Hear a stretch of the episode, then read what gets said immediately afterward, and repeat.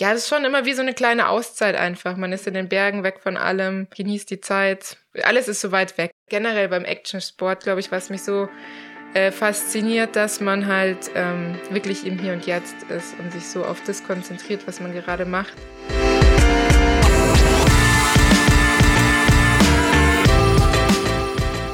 Herzlich willkommen zu einer neuen Bergpool-Momentaufnahme. Die Bergpool-Momentaufnahme ist unser Podcast-Format, in dem wir einen Blick in das persönliche Fotoalbum unserer Gäste werfen. Die Fotos zur Podcast-Folge kannst du im Videopodcast bei YouTube und Spotify sehen oder im Blogbeitrag zur Podcast-Folge auf bergpool.de. Mein heutiger Gast ist Anita Fuchs. Anita leitet zusammen mit Chris und Natalie das Golden Ride Magazin.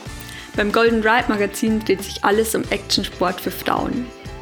Anita ist selbst begeisterte Surferin, Bikerin und Snowboarderin und wir sprechen im Podcast über ihre Anfänge mit diesen Sportarten und wie sie darüber auch mit Natalie auf die Idee gekommen ist, das Golden Ride Magazin ins Leben zu rufen. Der Bergpool Podcast ist unser absolutes Herzensprojekt.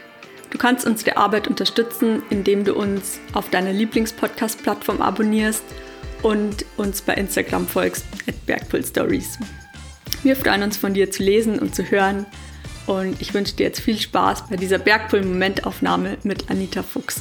Voll schön, dass wir uns heute zum Podcast äh, treffen, Anita. Ähm, und wir machen ja heute wieder eine Momentaufnahme. Das heißt, wir gehen Fotos aus deinem persönlichen Fotoalbum durch, aus den 15 Jahren, die du jetzt schon das Golden Ride Magazin machst auch und werden darüber sprechen, wie du ähm, Snowboarden für dich entdeckt hast und Surfen und Mountainbiken und seit kurzem auch Gravelbiken.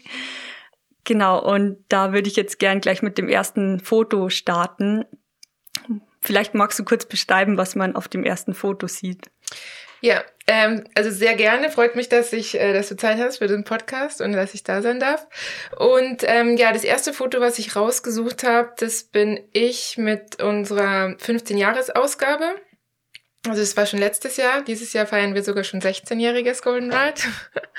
Und ähm, ja, also das Magazin ist halt ein großer Teil von meinem Leben, weil ich das eben schon seit 16 Jahren zusammen mit meinen ja, Freunden mache, meinem Ehemann und ähm, einer sehr guten Freundin von mir.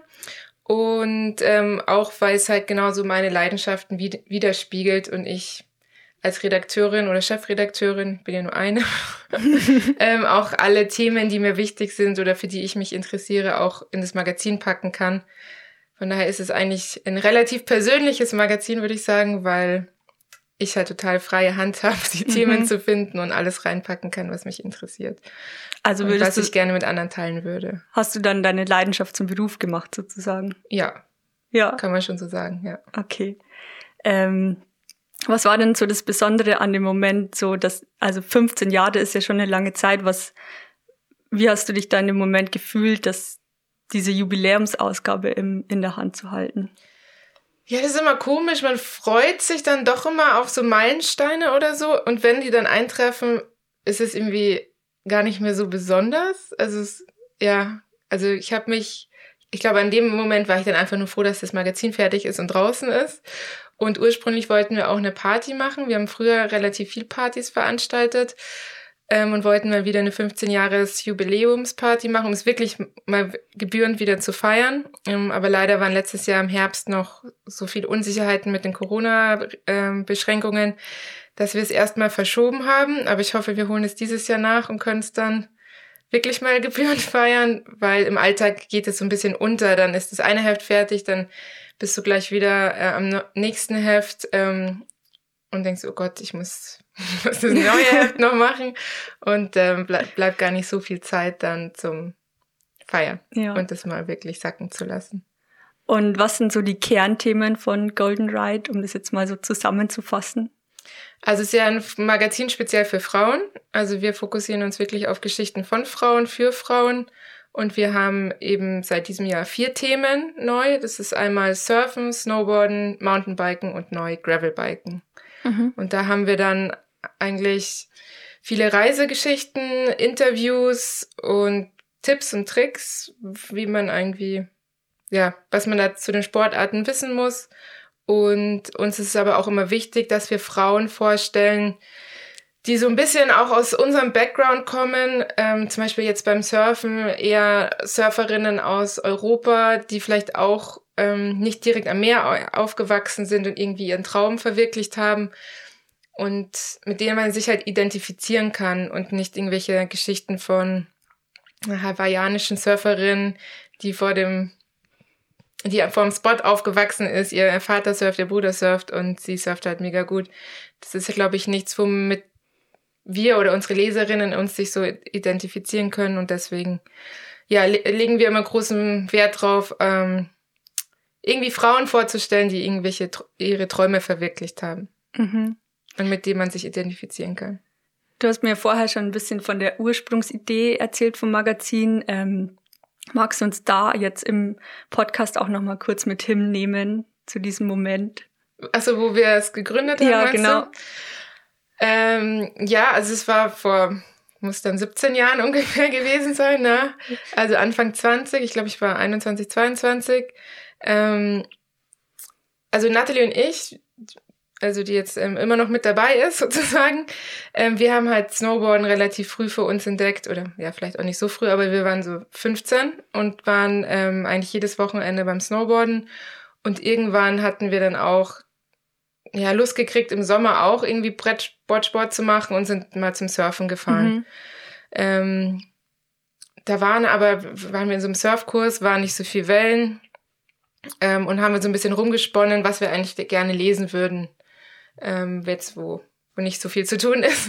und sind irgendwie draufgekommen, dass ein Magazin super cool wäre, ähm, das über Snowboarden, Surfen, Kunst ähm, und auch Klamotten, die uns gefallen, irgendwie sowas cool wäre. Und kurz drauf waren wir bei einer Freundin in Barcelona zu Besuch und die hat uns dann irgendwie erzählt von einem Frauenmagazin, das in Spanien rauskommt, das ähm, so in der Richtung ist und eine Freundin von ihr arbeitet damit und ob wir das nicht in Deutschland machen mhm. wollen. Und sie hat dann eigentlich uns nur auf die Idee gebracht und hat sich nicht weiter drum gekümmert und bei uns ist es dann aber irgendwie so, ist die Idee so im Kopf gewachsen und wir haben gesagt, naja, eigentlich ich studiere Fotografie, dann hatten wir noch zwei ähm, Grafikerinnen. Äh, meine Schwester, die damals äh, mit dabei war, auch ähm, hat Marketing studiert und irgendwie dachte ich so, ja, komm, wir machen das jetzt einfach. Mhm. Und ähm, ohne irgendwie Erfahrung haben wir es dann einfach, äh, einfach gemacht. Ja. Und wie lange hat es dann gedauert, bis das erste Magazin rausgekommen ist? Das ging eigentlich relativ schnell. Also die Idee hatten wir im Sommer mhm. oder Ende des Sommers haben wir dann äh, beschlossen, wir machen es. Und dann war die ISPO Ende Januar. Mhm.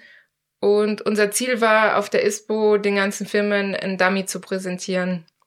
Ah, was geil. wir dann auch geschafft ja. haben äh, und auch mit den ganzen äh, Marketingmanagern auf der ISPO Termine ausgemacht hatten und haben den, äh, den Dummy präsentiert und haben gesagt, ja, hier so und so viel kosten Anzeige.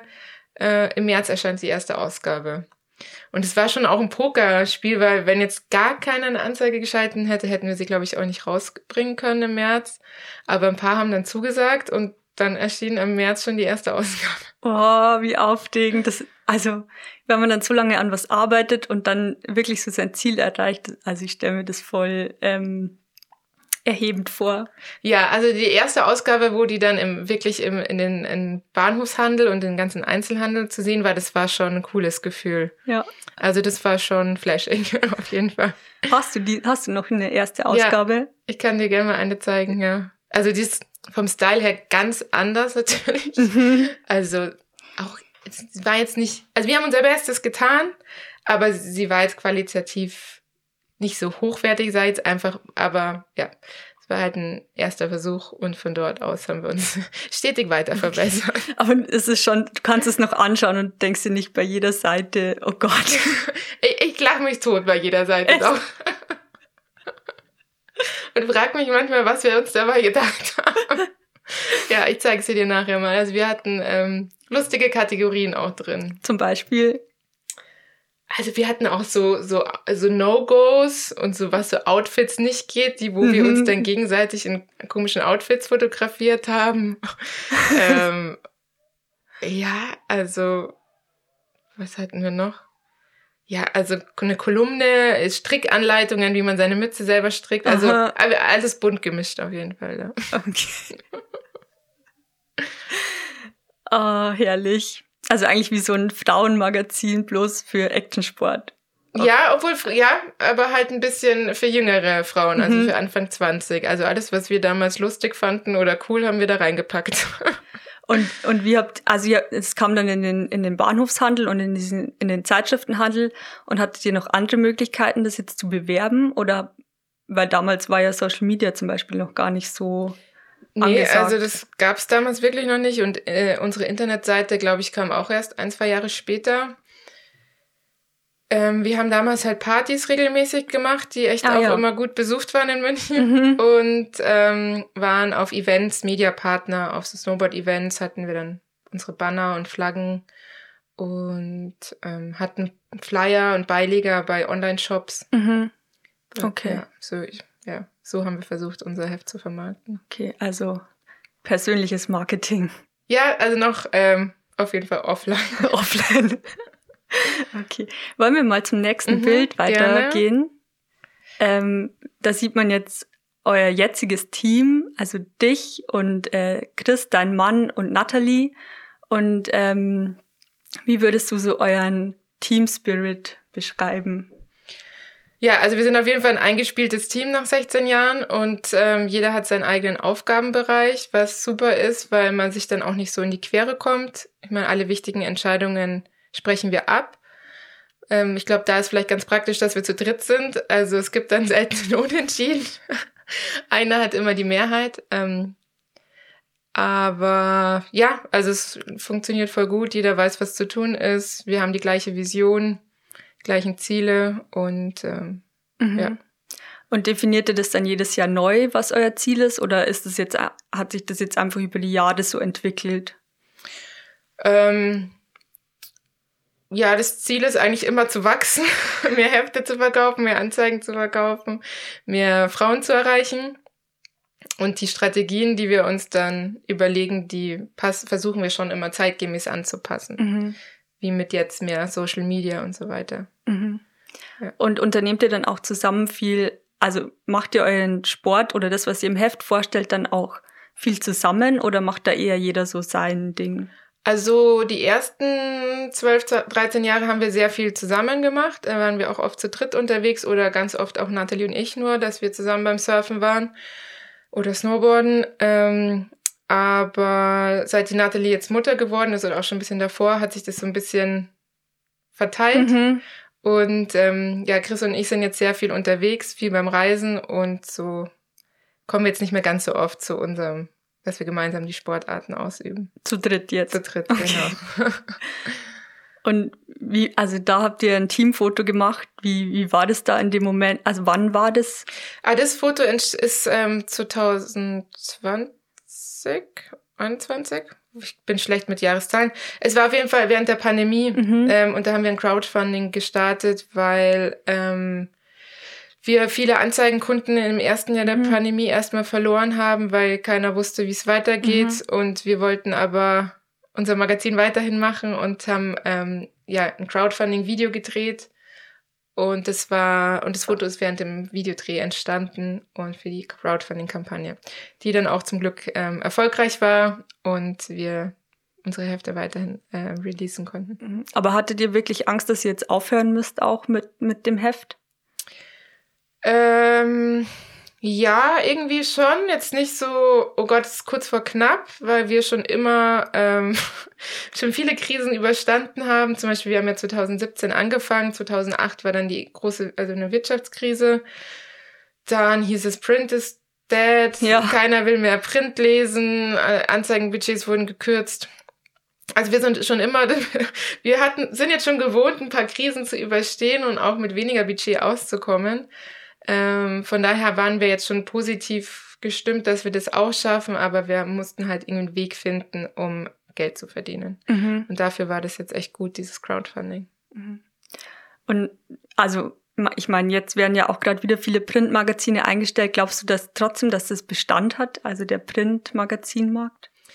Ich glaube schon. Ich hoffe, ich liege da auch richtig. ähm, ich glaube, so Special Interest Magazine wie unseres die ähm, auch so ein bisschen im Coffee-Table-Style sind mhm. und zeitlos sind. Ähm, ich glaube schon, dass die Bestand haben und ähm, dass die Leute sich auch freuen, wenn sie mal nicht in den Screen schauen. Also mhm. mir geht's zumindest so und ich glaube, die meisten unserer Leserinnen auch, dass man sich halt mal Zeit nimmt, ein Magazin anzuschaut, sich nicht äh, irgendwie in was einen leuchtenden Bildschirm schaut und ähm, das Layout und die Fotos wirken halt auch ganz anders ähm, im Print als jetzt online. Mhm. Und ich glaube schon, dass das Bestand hat. Ich weiß jetzt natürlich nicht, wie das bei den 15-, 16-Jährigen ist, ob die das dann, wenn die jetzt in unsere Zielgruppe wachsen, sozusagen auch noch so ist, aber ich hoffe doch, mhm. dass die auch mal das Handy oft aus der Hand legen. ja. ja. Wollen wir mal mhm. Machen. Genau, weil jetzt kommen wir nämlich zu dem Part, der, ähm, also ein, dem Part, den du vor allem auch beim Magazin einnimmst. Also du bist ja, du bist ja für die Chefredaktion verantwortlich, aber auf dem Bild sieht man dich jetzt quasi mit der Kamera in der Hand ähm, in den Bergen und ähm, du fotografierst gerade ein Shooting für eine von euren Ausgaben. Genau, Richtig? also ich habe Fotodesign studiert ja. ähm, und während dem Studium eben haben wir das Magazin gegründet. Und ganz am Anfang war ich eigentlich auch nur für die Fotoredaktion zuständig mhm. und bin dann über die Jahre ähm, ins Schreiben reingekommen. Und jetzt muss ich sagen, machen mir, macht mir beides genauso viel Spaß. Ähm, ich fotografiere aber nach wie vor sehr, sehr gern, auch wenn die meiste Zeit jetzt eher am Computer sitzen ich verbringe. Ähm, aber ja, wenn immer es möglich ist, äh, mache ich gerne draußen Outdoor-Fotoshootings und da war eben für die Modestrecke, für die Snowboard-Ausgabe ähm, ein Shooting und ähm, genau, ich mache auch gerne auf Reisen Fotos. Das dann auch alles ins Magazin einfließt? Auch zum Teil, ja. ja. Also meistens, wenn ich einen Trip irgendwo hinmache, einen Surftrip oder so, in eine Destination, die wir noch nicht so oft im Heft hatten, bitte auch eine Story draus. genau. Ähm, was war so das letzte, äh, die letzte Story, die es quasi ins Heft geschafft hat? Ähm, das war die letzte Surf-Ausgabe. Ähm, da waren, glaube ich, gleich zwei Stories, weil mhm. ich letztes, oder Chris und ich letztes Jahr länger in Indonesien waren. Und da war ich einmal beim Intermediate Surf Coaching auf Lombok. Mhm. Ähm, da habe ich eine Story drüber gemacht, wie mich das so weitergebracht hat, dieses Coaching zu kriegen. Und dann waren wir noch drei Wochen auf Morotai, auf einer relativ entlegenen Insel mhm. und haben darüber eine Story gemacht. Okay. Was würdest du sagen, macht dir von den ähm, Sportarten, die ihr jetzt im Heft vorstellt, am, am meisten Spaß oder was ist da da am meisten deins irgendwie? Also inzwischen ist es Surfen. Ganz am Anfang war Snowboarden. Ähm, ja, aber irgendwie habe am meisten habe ich jetzt mein Herz an Surfen verliebt, verloren, aber ich mache eigentlich alles super gerne. Ich glaube, die Mischung macht's auch, mhm. dass es dann immer ein bisschen was Besonderes bleibt. Mal beim Snowboarden, ich fahre halt am liebsten Tiefschnee, gehe am liebsten Freeriden und das war halt die letzten Jahre sehr, sehr mau. Ähm, von daher ist das ist die Leidenschaft zwar immer noch vorhanden, aber ich kann sie halt kaum mehr ausleben. Mhm. Und ähm, ja, dann gehe ich dann lieber surfen. Lieber surfen. Als dass ich hier sitze und auf dem Schnee warte, dann gehe ich doch lieber ja. surfen, ja. Und im Sommer gehe ich super gern Mountainbiken und jetzt eben auch Gravelbiken. Ähm, ja. Ja, zum Mountainbiken und Gravelbiken kommen wir später noch, aber wenn wir jetzt weiter ähm, in, bei den Fotos gehen, dann ähm, landen wir jetzt erstmal beim Snowboarden, weil äh, wir haben hier ein Foto, wo du mit Natalie zu sehen bist in den Bergen und es ist, glaube ich, relativ am Anfang entstanden. Ja. Magst du uns mal mitnehmen zu ja, dem also das Moment? ist ein relativ altes Foto. Ich, keine Ahnung, die ersten Jahre ist das entstanden. Da waren wir in Largs bei den Girly Sessions, glaube ich, hießen die damals. Da gab es viel so Frauen Snowboard Sessions. Mhm. Ähm, und da waren wir ein paar Tage dabei. Und ähm, ja, am Anfang unserer Golden Ride Karriere, sag ich jetzt mal, waren wir voll viel unterwegs ähm, bei Snowboard Events. Ähm, ja, da war der Winter auch einfach besser. Also ja. wenn ich jetzt überlege, äh, was für gute Tage wir hatten und was für Events. Also erstens gibt's gar nicht mehr so viele Snowboard-Events äh, und auch nicht mehr so viel Schnee leider, aber ja, die ja. ISPO-Partys sollen auch nicht mehr so sein, wie sie mal waren. Nee, definitiv gehört. nicht mehr. Da hatten wir auf jeden Fall auch gute Partys, ja. Ähm, ja, aber am, also am Anfang waren wir sehr viel Snowboarden. Ja. Mhm. Und habt da auch euer Magazin dann ähm, an den Mann oder an die Frau gebracht? Ja. Genau, ja, ja. ja. Okay. ja, machen wir weiter. Genau, das ist auch ein Foto von mir beim Snowboarden an einem Freeride-Tag, was mal gut war. Ich glaube, es war sogar auch in Larks, ja. Mhm. Das war vor zwei Jahren in Larks. Ich finde, das ja. siehst du mega happy aus. Was ist, was ist das für dich für ein Gefühl, so auf dem Snowboard zu stehen und dann ähm, ja zu freeriden? Ähm, ja, man ist halt total im Moment, man ist halt konzentriert, ähm, genießt das total. Ähm, an dem Tag war auch noch Sonne, Neuschnee. Wir hatten einen guten Run nach dem anderen ich war mit dem Chris und noch eine Freundin unterwegs und ähm, ja, das ist schon immer wie so eine kleine Auszeit einfach. Man ist mhm. in den Bergen weg von allem. Ähm, ja, genießt die Zeit, vergisst. Ja, man, alles ist so weit weg. Also das glaube ich, das ist auch das bei generell beim Actionsport, glaube ich, was mich so äh, fasziniert, dass man halt ähm, wirklich im Hier und Jetzt ist und sich so auf das konzentriert, was man gerade macht, dass man gar keine Zeit hat, jetzt irgendwie an irgendwas ja. anderes zu denken. Das wollte ich dich eh fragen, ob du dir ein Leben ohne Actionsport überhaupt vorstellen könntest. Ja, wahrscheinlich schon. Also wenn jetzt irgendwas passiert, dass ich es nicht mehr machen könnte, will ich jetzt nicht sagen, dass ich deswegen jetzt super unglücklich wäre, aber wenn ich es jetzt aussuchen kann, will ich es auf jeden Fall beibehalten in meinem Leben, weil es einfach eine große Bereicherung ist. Mhm. Weil du auch dadurch viele Leute kennengelernt hast oder was macht es aus, dass es so eine große Bereicherung ist? Ja, also die Menschen sind wahrscheinlich echt das Wichtigste an dem Ganzen, weil man so viele ähm, gleichgesinnte und coole Menschen, Leute kennenlernt, ähm, egal ob man jetzt beim Snowboarden, Surfen oder Biken ist.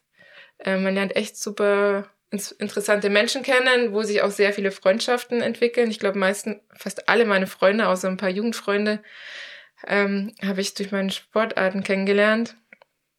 Und dann ähm, beim Surfen ist natürlich Reisen auch ein Riesenpunkt. Mhm ähm, ich liebe es einfach zu reisen, in den Tropen zu sein.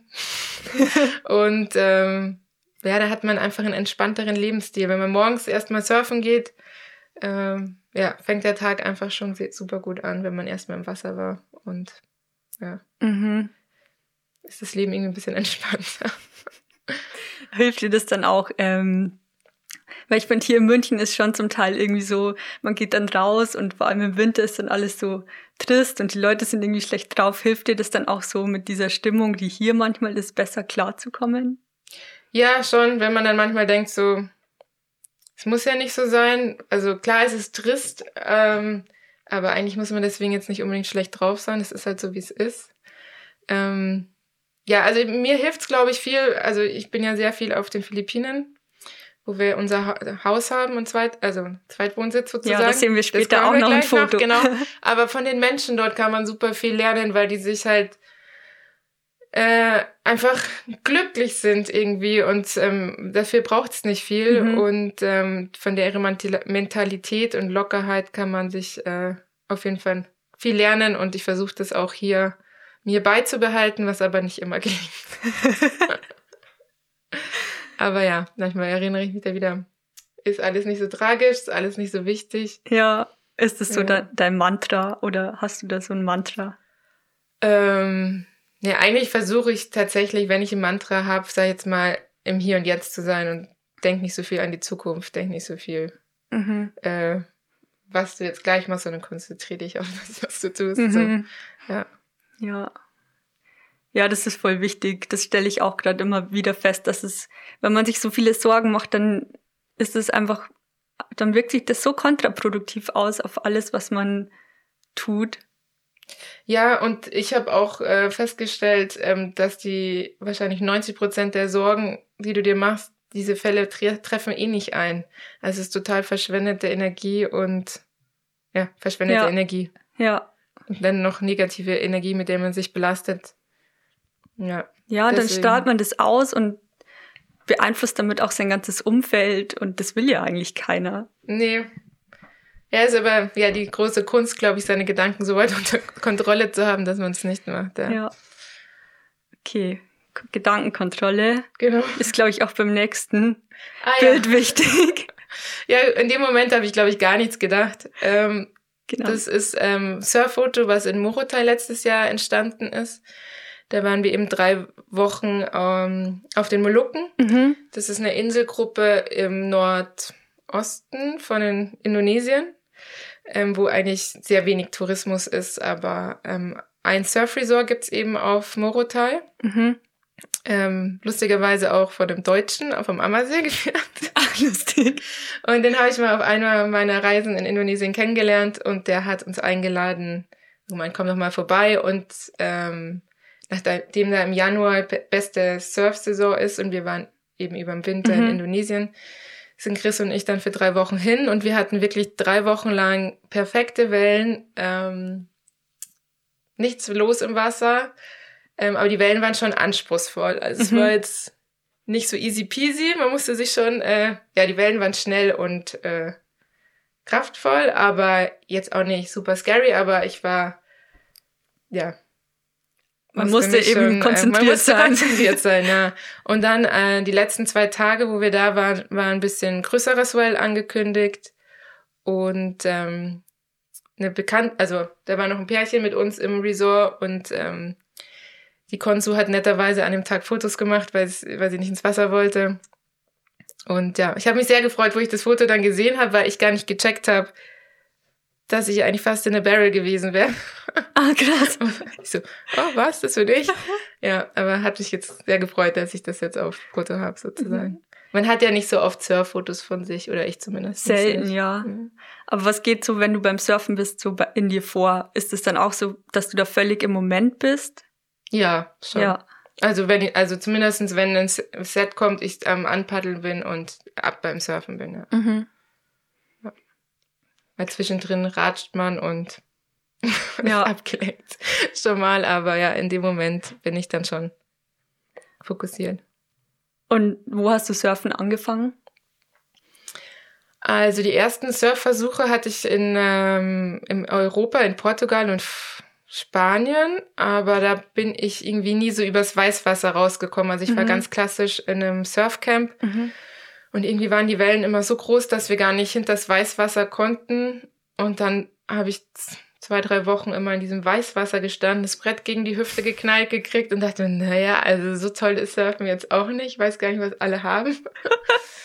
und dann hatten Natalie und ich aber glücklicherweise über Golden Ride auch eine Einladung ähm, in den Surfcamp auf, nach Bali zu kommen. Mhm. Und dann sind wir so, haben gesagt, okay, jetzt probieren wir es nochmal, weil der Natalie ging es auch so mit, am Anfang mit Surfen. Und jetzt fahren wir dahin und wenn es uns nicht gefällt, dann ist halt Surfen nicht so unseres. und dann hatten wir aber da richtig gute Wellen und gute Guides und ähm, haben mal eine grüne Welle gesurft und dann so, ah, okay. Das ist Surfen. Ja, und dann waren wir beide ähm, angefixt ja, mhm. und sind ein Jahr später wieder nach Bali. Und ich glaube, die ersten Jahre war ich tatsächlich dann hauptsächlich in Bali surfen, ja. Okay. Und was ist in Bali? Sind da die Wellen anders oder? Ja, es ist halt, ähm, da wo wir waren, waren halt ähm, hauptsächlich Reef Breaks, mhm. aber relativ sanfte. Das heißt, du kannst außen rum paddeln, du musst dich nicht durch das Weißwasser kämpfen.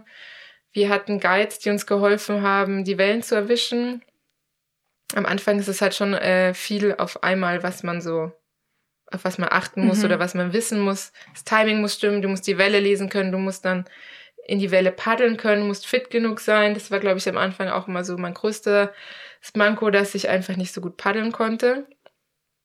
Und ähm, ja, und da, also die Wellen kamen immer gleichmäßig rein, du wusstest, wo sie bricht. Mhm. Und das hat es dann schon viel einfacher gemacht. Was empfiehlst du den Leuten, die anfangen wollen zu surfen? Hast du da so, keine Ahnung, drei Tipps oder? Ja, auf jeden Fall ich, in eine Surfschule gehen oder ein Surf-Coaching machen. Also vielleicht nicht unbedingt in eine Schule, wo man zu 20 mit einem Surflehrer ist.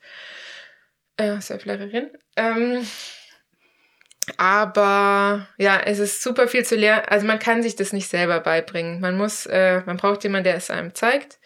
Und ähm, dann würde ich auch nicht zu schnell auf ein kleines Brett wechseln. Das ist also der klassische Fehler.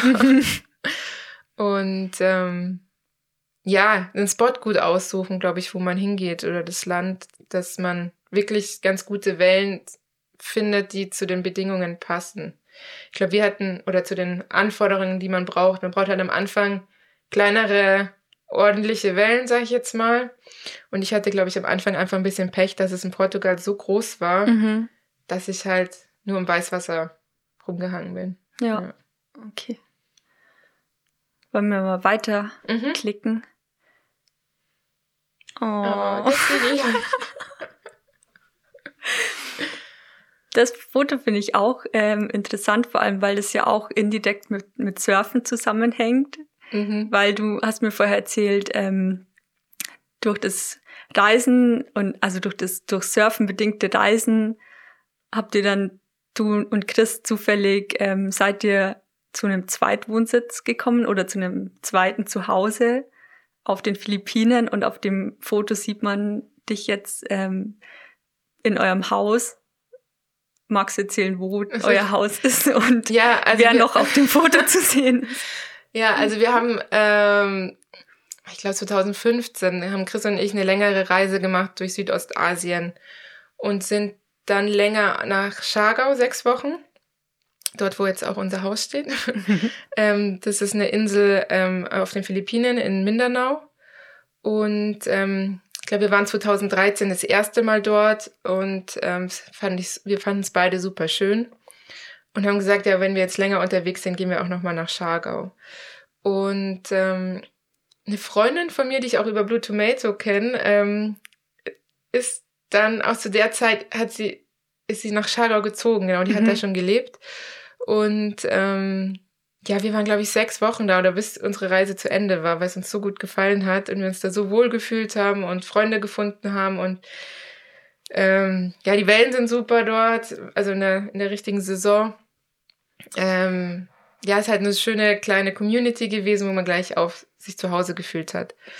Und ähm, dann sind wir das Jahr drauf, haben wir gesagt, machen wir nochmal, aber wir gehen nur nach Schargau. Mhm. Weil dann, beim Rumreisen kommst du jetzt auch nicht so viel zum Arbeiten und wir hatten schon auch ähm, mussten ja, also haben es Golden Ride ja weitergemacht äh, und wollten dann eher eine Base haben, wo man dann äh, besser dann von dort arbeiten kann. Und dann, glaube ich, sind wir, haben das so zwei, drei Jahre gemacht, dass wir immer ein paar Monate nach Chargo sind.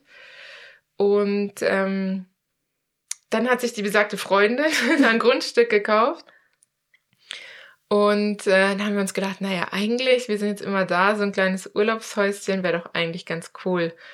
Und ein einheimischer Freund von uns hat dann gemeint, naja, schaut sich mal um nach Grundstücken und hatte dann zufällig ein Grundstück gegenüber von unserer Freundin gefunden. Wow. Das zu verkaufen ist. Und auch unsere Größe und so irgendwie so, ja, okay, das machen wir einfach. Ähm, ja, und dann haben wir das relativ spontan gekauft. Ähm, war so gar nicht geplant. Das war eher so, oh ja, wäre nett. Und dann ist es uns so ein bisschen vor die Füße gefallen und dann haben wir es gemacht. Ja. Und dann haben wir ich glaube, ein Jahr oder eineinhalb Jahre später haben wir dann angefangen, also wir haben nicht gebaut, aber wir haben anfangen lassen zu bauen sozusagen. Und dann war ein Jahr später das Haus fertig, genau. Okay, krass.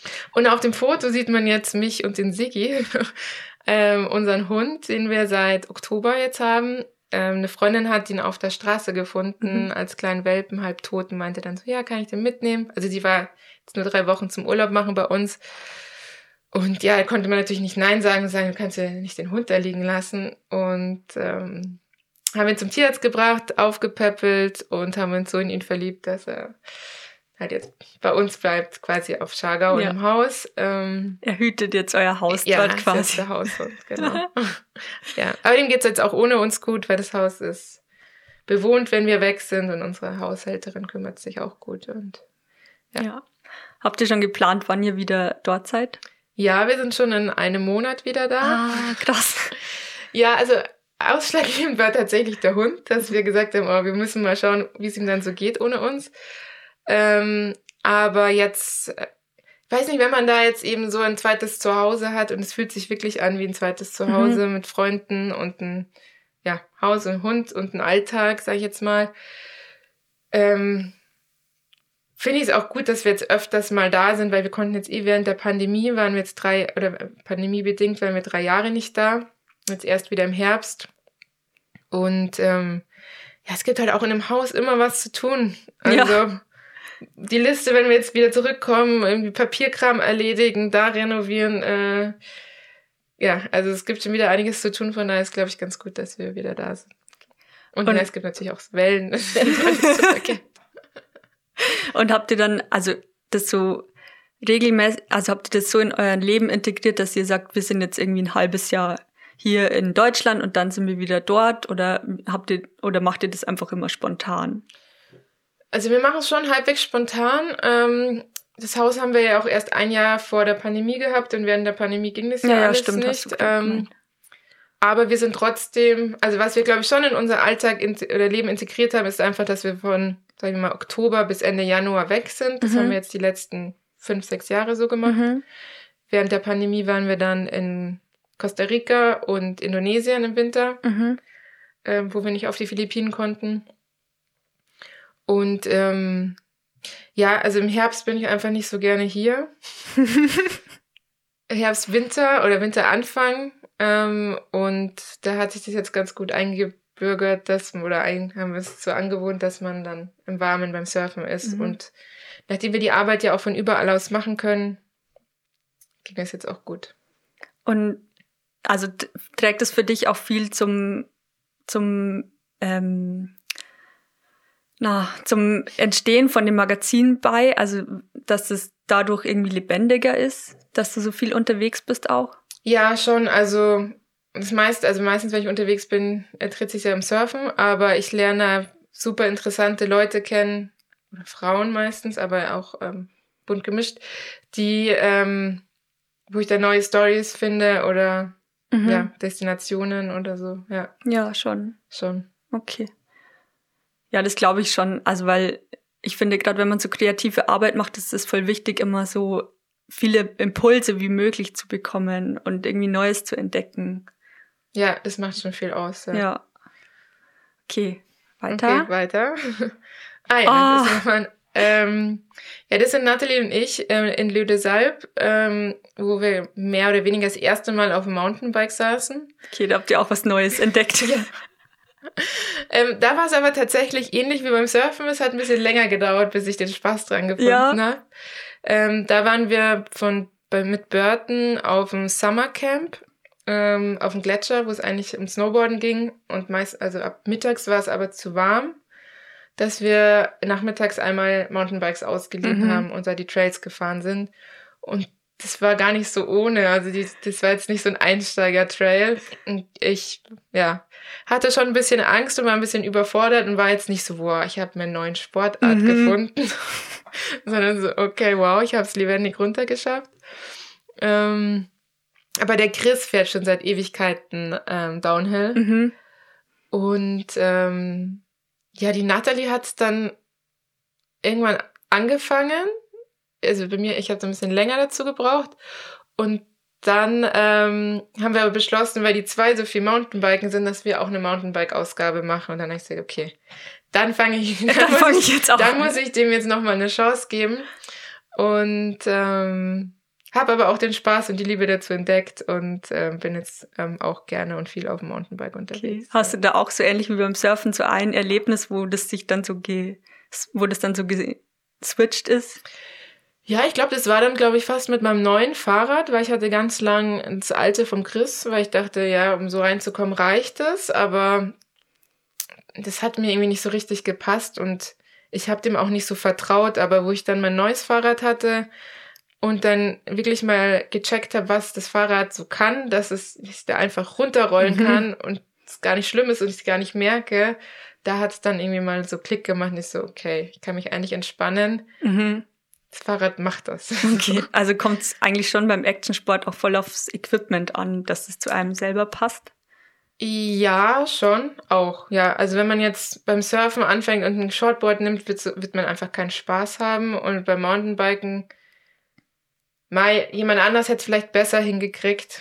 ich will es jetzt nicht nur aufs Equipment schieben, aber mir hat es geholfen, dass ich dann ähm, ein bisschen besseres Fahrrad hatte. Okay. Ich glaube, das beim Actionsport würde ich sagen, das größte ähm, oder das Wichtigste ist der, der Kopf. Der Kopf? Ja, dass man, äh, dass man sich zutraut und dann auch committed ist und es durchzieht und nicht zögert. Mhm. Also es ist jetzt beim Surfen, wenn ich mir nicht sicher bin, oh, will ich die Welle oder schaffe ich das, falle ich also vielleicht zu 90 Prozent hin. Mhm. Und beim, beim Biken auch, wenn ich jetzt denke, oh, was ist das? Oder das ist zu, der Drop ist zu hoch, schaffe ich es auch nicht. Aber wenn man sich denkt, ja, passt, mache ich, kann ich, dann schafft man es auch. Also Mindset ist, glaube ich, im Actionsport so das Wichtigste. Ja, ja, das glaube ich, würde ich auch so unterschreiben. Weil, also ich kenne das jetzt vom Klettern her, dass, dass ich, wenn ich mir denke, okay, die Route, die schaffe ich jetzt, ähm, ohne Probleme und ich sehe schon, wie ich oben ankomme, dann ziehe ich es auch irgendwie durch. Und wenn ich aber von mir von Anfang an denke, oh Gott, ich glaube, ich komme nicht mal bis zum ersten Haken, dann wird es irgendwie auch nichts. Ja, es ist wirklich so ähm, Kopfsache, ja. Ja, krass. Mhm. Magst du mal weitermachen? Mhm. Ah ja, das bin ich dann beim Mountainbiken, genau, mit meinem neuen Fahrrad. ja. Und da bist du ja auf dem Trail durch den Wald oder mhm. voll durch die Natur. Ähm, ist es dann beim Mountainbiken auch so ähnlich, dass, wie beim Surfen und beim Snowboarden, dass, man, dass du da auch den Kopf so frei kriegst? Ja. Ja. Ja, also wenn ich auf dem Trail bin, muss ich mich ja auch total konzentrieren und ja, habe auch keine Zeit, groß nachzudenken. nee, genau. Und ähm, beim Mountainbiken ist man jetzt irgendwie in der Natur, also ich meine, man ist bei allen drei Sportarten in der Natur, aber da ist man ja mehr, ich glaube, mehr im Wald unterwegs und mehr ähm, bergig. Wie, was äh, geben dir so die Berge oder die, der Wald so als Umgebung? Was nimmst du da mit? Ja, ich glaube einfach auch die Ruhe. Ähm, wenn man jetzt wirklich hier wie bei dem Trail, da waren wir glaube ich zu zweit ähm, alleine auf dem Trail, haben keinen gesehen. Ähm, ja, einfach, dass man so alleine in der Natur ist und auch in Ecken kommt, wo man normal vielleicht nicht unbedingt hinkommt. Mhm. Ja. Wo ist so deine liebste Mountainbike-Gegend? Puh, habe ich gar nicht so speziell, nee. muss ich sagen. Nee. Aber beim Mountainbiken steht dann schon für dich so diese, dieses Entdeckertum auch, im Vordergrund. Aber, also ich muss auch sagen, ich trete jetzt nicht so hoch. Also ich bin schon meistens im, oder nur im ba Bikepark. Mhm. Ähm, und am liebsten dann irgendwelche Trails, die nicht ganz so befahren mhm. sind. Aber ähm, es ist dann schon auch so die Action. Also jetzt nicht nur die Natur, was aber total schön ist, aber man erlebt die Natur einfach nochmal äh, aus einer anderen Perspektive, würde ich sagen. Mhm. Zum Beispiel, was mir jetzt auch so in den Kopf kommt, war, wo wir mal im Herbst, es war eigentlich ziemlich ekliges Wetter, so grau und ein bisschen nieselig und irgendwie sind wir aber zu Saisonabschluss noch in einem Bikepark mit Freunden und äh, dann geht der Trail so durch den Wald und alles war voll orangen, gelbem Laub und es war super schön. Mhm. Da dachte mir, wow, also wenn ich jetzt nicht biken würde, wäre ich heute wahrscheinlich daheim geblieben und so hätte sich jetzt bei dem Wetter nicht rausgebracht. Ähm, aber es war ein total schöner Tag und ähm, war total schön, so im Herbstwald zu, zu fahren. Ja. ja. Schaffst du dich, das da dich regelmäßig so zu motivieren, dann auch wirklich rauszugehen? Ja. Ja. Wie machst du das? Ähm, puh, also meistens habe ich einfach Lust drauf und dann mache ich's. Oder ich bin dann eh mit Freunden verabredet und dann ist mir, okay, jetzt geh mal einfach.